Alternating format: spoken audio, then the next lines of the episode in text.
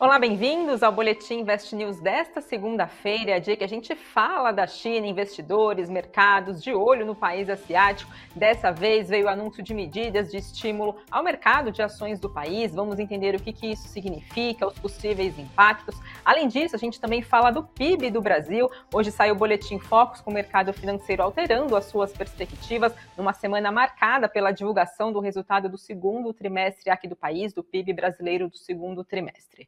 Eu sou Fabiana Ortega e quem me acompanha aqui na transmissão de hoje, trazendo comentários sobre esses assuntos, é Bruno Cotrim, economista e trader. Oi, Bruno, bem-vindo a essa edição do Boletim. Olá, Fabi, boa noite. Olá, toda a galera aí da Invest News, todo o time. Vamos aí fazer o fechamento dessa segunda-feira, o quarto pregão de alta desse mês de agosto que está amargurando os investidores aí. É isso aí, né? Falando por China, que ajudou esse tom positivo do Ibovespa hoje, né? Então, começando por informações vindas de lá, ontem o Ministério das Finanças da China acabou anunciando que vai que reduziu, né, pela metade já a partir dessa segunda-feira o imposto sobre transações de ações de 0,10% para 0,05%, com a intenção de acabar revigorando o mercado de capitais chinês e também aumentar a confiança dos investidores. Esse foi o primeiro corte feito feito desde o ano de 2008, numa tentativa de acabar lidando aí com a queda dos preços das ações no mercado chinês, pelo menos ao longo agora de 2023. Além disso, o regulador de valores mobiliários da China acabou anunciando também planos para reduzir de forma gradual as ofertas públicas iniciais de ações aí, os chamados IPOs. Junto dessa medida, a Comissão de Valores, a Comissão Reguladora de Valores Mobiliários da China também diz que vai implementar medidas para reforçar a confiança do mercado de investimento em empresas listadas em bolsa. Os líderes da China acabaram prometendo no final do mês passado, né, acabar revigorando o mercado de ações do país, que é o segundo maior do mundo e que tem sofrido à medida que a recuperação pós-pandemia por lá acaba piorando e a crise da dívida do mercado imobiliário por lá também se aprofunda. Esse cenário, né, como comentei, ajudou a, a, o Ibovespa né, a fechar em alta hoje, o mercado chinês também fechando no positivo. Bom, Bruno, a gente vem acompanhando preocupações aí com alguns dados econômicos da China, mercado imobiliário também segue como ponto de atenção. Por outro lado, ficam expectativas de medidas para melhora desse cenário. Eu queria saber qual que é a importância dessa decisão, então, que a gente teve desse estímulo para o mercado de ações chinês. Bom, é, eu acho que o mundo num todo está decepcionado né, com a China, com incentivos ali vindo bem abaixo do esperado, né? Porque a projeção de crescimento já não está em linha com aquilo que era esperado, né? Aproximadamente 6,5%, 7% nesse ano. Né? No primeiro TRI, o, o país acabou apresentando aí um crescimento legal. A China apresentar né, esse corte para o investimento no mercado de capitais acaba sendo muito mais um estímulo realmente para a recuperação das empresas, né? Às vezes até algumas ali que estavam trabalhando mais descontadas, e não deixa de ser uma forma da empresa estar tá arrecadando financeiro também é, via mercado de capitais. Agora, um corte de 1 por 0,10, né, para 0,05%, será que vai ser tão expressivo assim? Até visto que com esse corte que foi apresentado, é, as bolsas por lá acabaram fechando todas em alta. Realmente, na madrugada, o primeiro dia de negociação no mercado chinês foi todo em alta. Mas nós tivemos o minério de ferro performando em queda, de 0,85% em Dalian. O petróleo chegou a trabalhar em alta, acabou vindo para o 0 a 0, acabou depois tendo uma performance positiva e acabou fechando numa leve alta aí também, porque o grande ponto fica assim: como a China vai incentivar a economia inicialmente com é, com seu crescimento projetado? Esse ponto de reduzir o imposto, né, de redu reduzir a tributação sobre o mercado de capitais, para mim acaba resolvendo num curto prazo tudo isso. No longo prazo isso não vai ficar de pé, porque a população não vai tender a se expor a risco, visto que não vai apresentar crescimento. E se o país não apresenta crescimento, como é que a economia vai apresentar crescimento? Como é que as empresas vão apresentar bons resultados? Eu acho que o grande ponto da China ali acaba ficando sempre na expectativa de realmente, né, eles irem com cortes mais expressivos nas taxas de empréstimos de curto e médio prazo, principalmente para é, para renovar né, toda essa questão do estímulo à economia, dar um incentivo mais forte. Mas esse ponto, para mim, no curto prazo pode refletir, mas daqui a pouco acende aquele alerta, visto que na madrugada a ação da Evergrande, né, incorporadora, caiu 87%. Agora quem está no radar é a Country Garden, que tem ali aproximadamente 3,7% maior né, que o valor da Evergrande no mercado. Então é um ponto que para mim não, parece que eles estão fazendo um somebody love, né, com todo mundo ali. Eles vêm, ah, vamos estimular alguma coisa, corta um pedacinho de um lado, corta um pedacinho do outro. Mas não é. Mas vendo do lado positivo, Fabi, até o que eu comentei hoje com os alunos, com toda a galera, né, que sempre vem essa expectativa de China, pelo menos algo está sendo feito. Agora sempre vai ficar aquela questão da expectativa de vir incentivos para que realmente tenha uma retomada econômica. Certo, e você comentou das taxas de empréstimos, a gente acompanhou recentemente um corte menor do que esperado, né, de um importante índice de referência para empréstimos na semana passada. Por outro lado, aí tem investidores exigindo respostas aí mais fortes, né, de mais incentivos. É possível que isso aconteça? Tem cenário para isso? Fabio, eu acho que o grande ponto é mais o alerta é, gerado em cima da expectativa do crescimento da China no ano se eles quiserem apresentar um crescimento mais expressivo, a tomada de decisão mais rápida é o corte da taxa de empréstimo. Então, eu acho que começa a abrir um pouco mais a possibilidade de sim, corta-se de uma forma menos expressiva a taxa de empréstimo de curto prazo. Vamos ver se vem o de médio prazo, né, para tomada mais longa de dinheiro. E Bom, fizemos o corte incentivando o mercado de capitais, porque igual outros pontos que eles colocaram ali, além da tributação no mercado de capitais. Eles também colocaram o ponto de talvez reduzir IPOs e também evitar a, os investidores operarem short, né, operarem vendidos. Então, é mais um, um sinal de pedido para mim, essa, esse incentivo ao mercado de capitais, é mais um, um pedido que a China faz não, acreditem na nossa economia, acreditem nas tomadas de decisões que o país pode fazer daqui para frente, para que sim nós possamos buscar esse crescimento, principalmente aí iniciando o último trimestre do ano, né? Então a gente já está no final de agosto, vai para setembro, é outubro, novembro e dezembro, o último trimestre, e ver como é que fica principalmente aí essa questão do final do ano, porque também não deixa de começar um planejamento para o mercado chinês, né? Para a economia no ano que vem. Certo, e falando desses cortes, por que, que eles não estão acontecendo numa magnitude maior do que é esperado pelo mercado? Quais podem ser esses impeditivos na sua avaliação? Olha, Fabi, eu acho que um ponto que talvez esse corte não está acontecendo de uma forma mais expressiva é a questão da, da oferta e demanda e da produção industrial, né? Essa semana nós temos dados né, de PMI da indústria na China eu estava até olhando aqui do lado para ver o dia que isso vai ocorrer. Vai sair um na quinta-feira, que é o de Caixin, e vai sair o outro na quarta-feira, que é o PMI Composto Industrial do mês de agosto. Isso é um índice de desenvolvimento econômico do setor da indústria do país. Acho que o grande ponto é assim: é, eles estão evitando talvez colocar um dinheiro mais barato na economia para não inflar a economia pela injeção de dinheiro, pelo excesso de moeda. Porque se você consegue injetar dinheiro na economia, aumenta a produção e tem um consumo da produção, consequentemente você consegue também gerar uma inflação pelo consumo, que é algo até que foi alertado no começo do mês passado, a inflação na China abaixo do esperado. Então está tendo um consumo mais baixo. Então acho que o grande receio da China fica na questão do que? A gente injeta dinheiro na economia, aumenta a produção, a população não consome. O que, que vai gerar?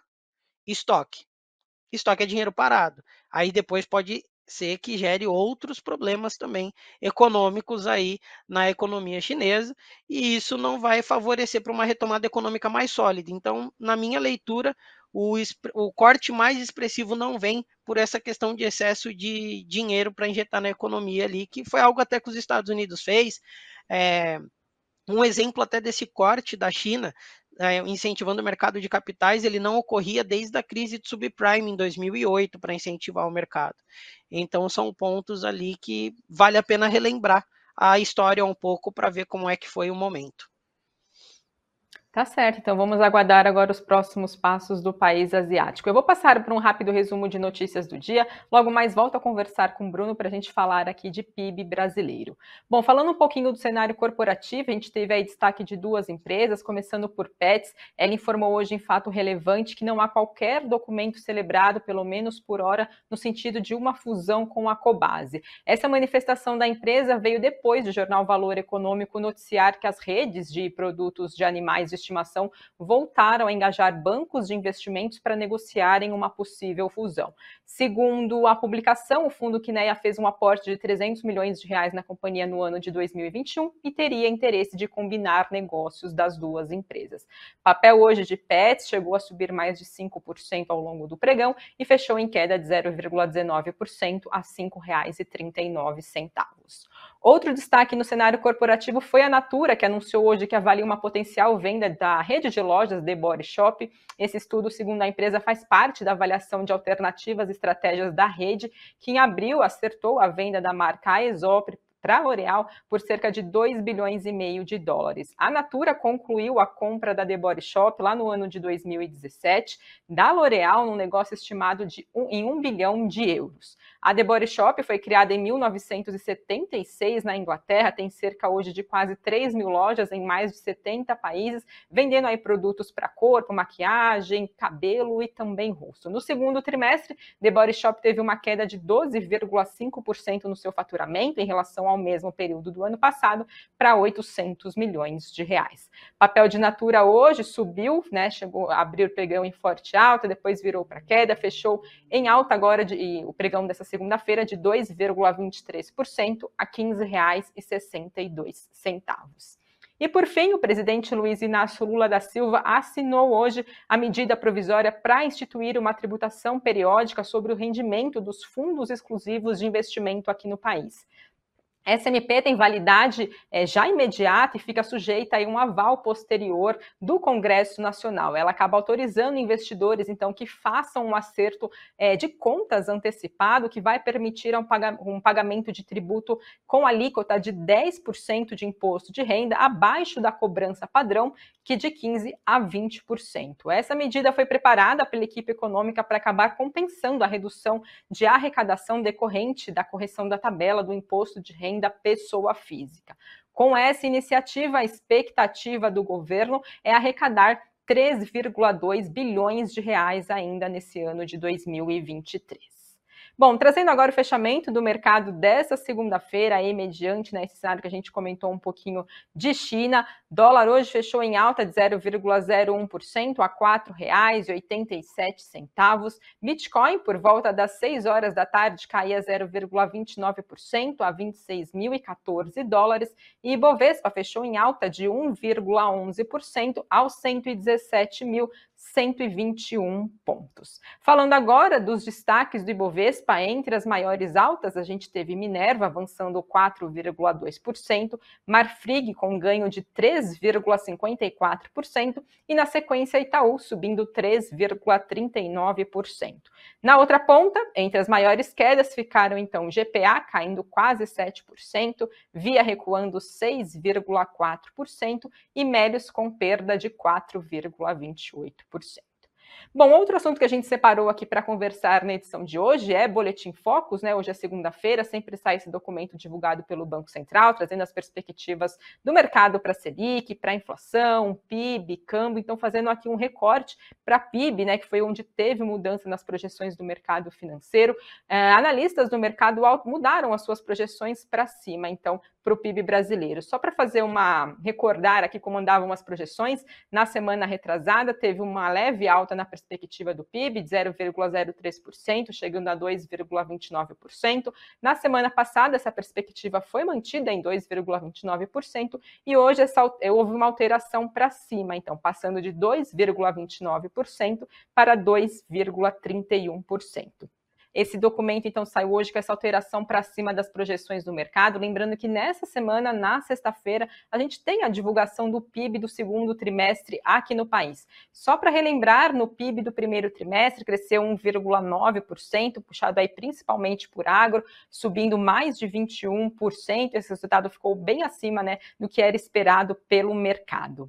Bom, além disso, ainda nessa segunda-feira, falando de crescimento econômico aqui no país, a gente teve o Bank of America elevando as suas perspectivas para esse crescimento, para o PIB brasileiro ainda agora em 2023, a projeção passou de 2,3% para 3%. E o que, que motivou essa mudança de expectativas? De acordo com economistas do banco, as surpresas positivas em dados recentes aqui do país forças nas exportações, resiliência do mercado de trabalho e o início do ciclo de afrouxamento monetário, como também a confiança diante da redução de incertezas fiscais, fizeram então eles melhorarem as perspectivas para o crescimento econômico do país ainda em 2023. Bom, Bruno, queria agora trazer nessa conversa aqui para o lado das perspectivas. A gente, pelo menos de um lado, hoje, por exemplo, especialistas acabaram citar, citando que dados recentes acabam confirmando desaceleração gradual da atividade econômica brasileira, que essa tendência deve continuar nos próximos trimestres, que essa visão aí está embasada em meio às condições de crédito restritiva, tem também a questão é, do pós-pandemia, o choque positivo do setor agro, que de repente não deve ter mais tanta força como teve no primeiro trimestre. Por outro lado, a gente teve os economistas do BOFA aí, né, com revisões positivas, né, destacando aí pontos positivos que eles enxergam para melhora dessas perspectivas. Então, eu queria saber qual que é a sua projeção para o PIB brasileiro agora, pelo menos para o ano de 2023. Fabio, eu acredito que para o ano de 2023, sim, tenha um crescimento, né? É, como está vindo aí as projeções, eu até deixei aberto aqui do lado, porque sexta-feira é um dia de calendário econômico bem cheio, né? E o último dado do PIB aí, anual, foi divulgado na casa de 4% e a projeção para sexta-feira está de 2,7%, né? E no trimestral, 0,3%.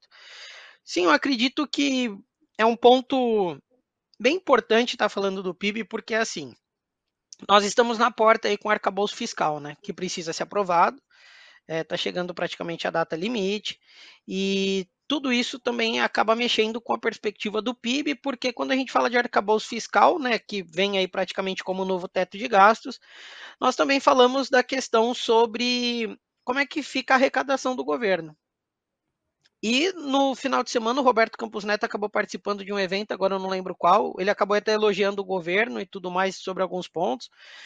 E o ponto que fica né, é a questão de como é que o governo vai conseguir fazer mais arrecadações. Inicialmente, como é que o governo acaba fazendo mais arrecadação? Né? Eu vou dar um pouco mais esse embase econômico para até então chegar numa explicação um pouco mais simples. É aumentando imposto. Quando a gente sabe que aumenta o imposto, não fica legal para a população, obviamente. Consequentemente, o que isso deve acarretar? Isso acarretaria, né, talvez de uma melhor forma como? Você ter uma redução do custo de produção. A indústria então produziria, teria uma linha de produção mais barata, um encargo mais baixo na sua linha de produção. E ao invés do país começar a arrecadar mais pelo aumento de imposto, aumentaria pelo volume, né? Aumentaria pela quantidade de produtos vendidos. E, consequentemente, isso também demonstra uma economia um pouco mais forte, né? Visto que taxas de juros já estão sendo cortadas.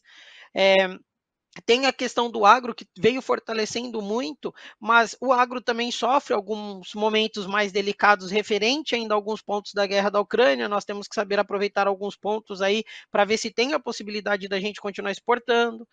A parte de proteína, muito ligada à China, isso também vai ajudar na nossa receita da balança comercial, que está ali dentro da fórmula do PIB. Vendo essa parte do, do crédito né, tá mais baixo, consequentemente do consumo está mais baixo, a gente precisa observar duas coisas. Né? Eu acho que até mencionaram aqui no, no mercado, no chat sobre bancos, né, subindo bastante. Essa questão do desenrola, que é o programa que o governo está fazendo aí para ajudar a quitar as dívidas da população, já tem arrecadado, se eu não me engano, 7,1 bilhões de reais, é, que era um, um rombo no caixa das empresas, obviamente, no mercado também, né? A gente não fala só de banco, né? Mas os bancos acabam sendo os maiores credores, mas consequentemente tem varejistas e outras empresas também ligadas à oferta de crédito em troca de produto. isso acaba incentivando, mas num prazo mais longo. Então, por isso que ainda continua essa perspectiva de talvez uma redução do PIB. Por quê? A economia da, da, população que vem se estabelecendo de uma forma mais sólida agora, talvez demore um tempo até ela começar a ter o que? Um consumo mais atrativo. Lembrando, o corte da taxa de juros tende a refletir seis meses, praticamente, para interferir melhor na tomada de crédito da empresa, para que talvez ela consiga tomar o crédito mais barato, abaixar a sua linha de o custo da sua linha de produção e, consequentemente, ganhar com volume. Então vem toda essa questão aí da perspectiva né, do PIB do segundo trimestre, que vem é, com uma leve redução, apesar do Focus hoje aumentar, né, uma leve alta aí de 2,29 para 2,31. E, consequentemente, é, isso também acaba refletindo um pouco na questão do IPCA, que no Focus de hoje não veio um aumento do IPCA para o ano de 2023. Ele apresenta um crescimento para o ano de 24 porque é, para o ano de 24. Porque também é quando vai vir algumas reestruturas econômicas. Nós estamos tendo o que também? Um aumento do preço do combustível, consequentemente, isso pode acarretar também, às vezes, numa demanda menor, e, consequentemente, alguns produtos que internamente podem acabar ficando mais caros. E isso repercute o quê? Numa indústria vendendo menos e, consequentemente, a arrecadação fica menor também do governo. Agora, se o governo vier com uma política para aumentar impostos, pode vir arrecadação? Pode, mas vai onerar muito o crescimento do país no médio e longo prazo. Tá certo. Falando aí das perspectivas agora para o PIB em específico do segundo TRI, né? Já que existem essas projeções aí sendo, esses reflexos acontecerem, como você citou, né? Mais aí para o próximo ano. Uh, falando do resultado de sexta-feira, quais que podem ser os destaques positivo e negativo? Dá para apontar? Fabio, eu acho que um, um ponto que deve ter muita observação para o PIB da sexta-feira é a balança comercial. Porque não é a primeira vez, não é a segunda, não é a terceira, não vai ser a última e nem a penúltima que nós vamos começar a semana falando de China. E quando a gente fala de China, a gente fala do Brasil exportando para o nosso maior parceiro comercial. E nós vimos aí, né, com uma bolsa é, caindo, né, praticamente todo mês de agosto, com quatro pregões em alta, nós vimos um setor que estava bem descontado subir aproximadamente ali nos últimos um mês e meio, dois meses, é, quase 20%, né, que é o setor de frigorífico. Esse é um setor que sofre também completamente interferência externa. E vendo ainda os embrólios da guerra da Rússia com a Ucrânia e tudo mais, como é que fica toda essa questão da exportação de grãos, né, de como é que o Brasil vai conseguir atender toda essa demanda. E tem também alguns pontos que não acabam sendo tão citados, que é o quê? A questão do corte de produção do petróleo vindo da Arábia e da Rússia. Será que o Brasil tem essa condição para continuar apresentando o crescimento da exportação da, do petróleo, né, da gasolina num todo? Então, na minha leitura, é o ponto que vai fazer sim muita força é a balança comercial e consequentemente, né, vindo, né, da parte de trás, né, antes da balança comercial num todo, toda a questão do setor da indústria do Brasil. Porque vem toda essa expectativa, né? Igual muitas pessoas, ah, cortou a taxa de juros, por que varejo não sobe? Calma, o crédito está praticamente nos mesmos patamares. Da mesma forma que para a indústria, o crédito para tomada também está nos mesmos patamares e às vezes ainda tendo que lidar com situações e problemas com credores. E, consequentemente, o setor também tende a ficar estagnado. Então, setores assim que do PIB que eu olharia é para arrecadação, né? Balança comercial, indústria, né? E, consequentemente, a gente precisa começar a observar o quê? Como é que vai ficar a conta de gastos do governo é, porque vem né, os investimentos da fórmula básica do PIB, né?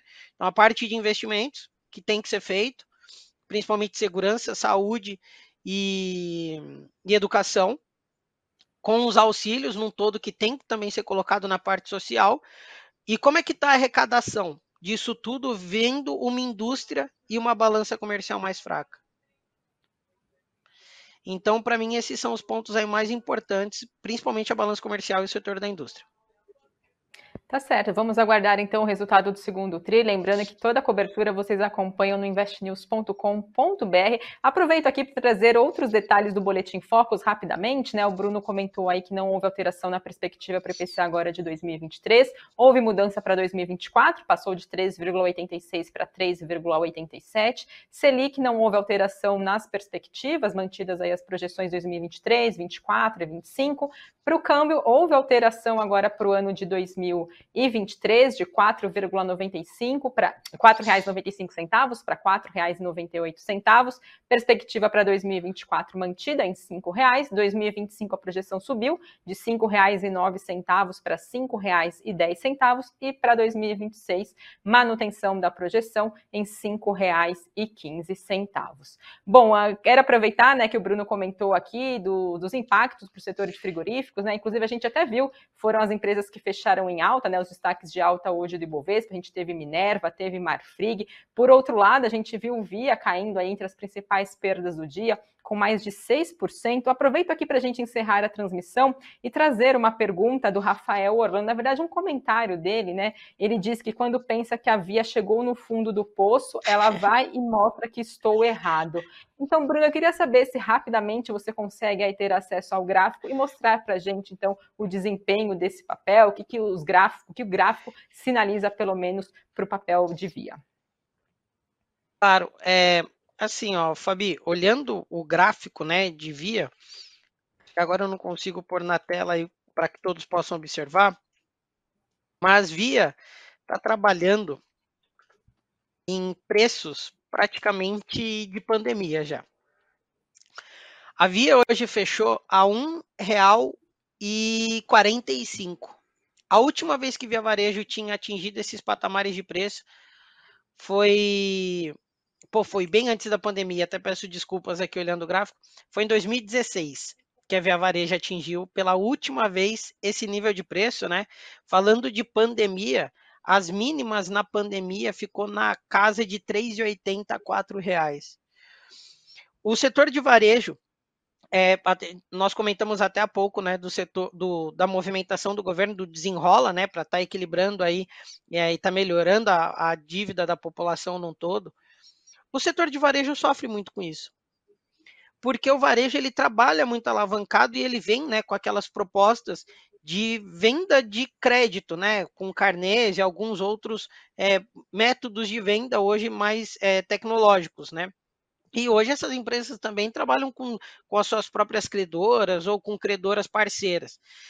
Enquanto tiver uma taxa de juros alta, a população endividada não tem perspectiva de crescimento para o varejo. Esse é um grande ponto. E hoje, vendo né, toda essa questão que, igual, consumo cíclico, né? Esse é o setor que estão as empresas do, do varejo, que entra o comércio. Hoje, esse setor da Bolsa caiu 1,33, com Magalu em alta de 34 e lojas Renner em alta de 0,54.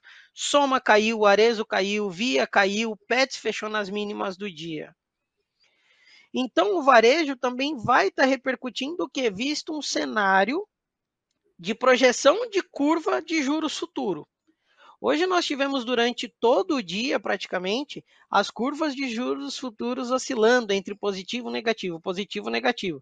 O que, que isso acarreta? A curva de juros futuro é como precifica os investimentos de curto, médio e longo prazo, e, consequentemente, como é projetada também a taxa de crédito para o mercado. Então, o setor de varejo sim está bem sofrido, é, não só via como Magalu e outras empresas do setor, como eu citei há pouco, é, via trabalhando nesses patamares de preço. E de uma forma bem simples, a próxima região de preço que via pode estar tá chegando aí é a patamares de um real. Tá? É bem fundo. É, então, talvez aqui, ó, vou até tentar pegar aqui um preço um pouco antes, né, desse um real para não assustar tanta galera, né? E outra, eu não estou dizendo que vai cair do dia para a noite, tá, pessoal? Mas é um alerta que, na minha opinião, é necessário ter. Ó, perdendo essa região que houve o fechamento no dia de hoje, nós temos aí a região de 1,43 e 1,26 antes de chegar a um real o papel. Então é para o investidor sim acabar ficando preocupado. E se eu, assim, título de querer dar, não é nenhuma dica, né, mas um, mais a critério de informação, um pouco educacional, é, não se alavanquem também numa hora dessa de querer recuperar a operação é, num momento tão crítico do papel que já está estressado e às vezes fazer loucuras aí no mercado. Você já está segurando a operação no negativo, já tem um bom tempo, tem a necessidade de continuar com aportes, e quando eu falo tem a necessidade, é assim, você acredita que a empresa volta? O fundamento da empresa está mostrando isso? Graficamente, não. Principalmente se ela perder essa região que ela fechou hoje. Então, é, tem momentos que ou a gente assume o prejuízo, não estou dizendo para ninguém assumir prejuízo, mas tem momentos que ou a gente realmente aguarda essa movimentação.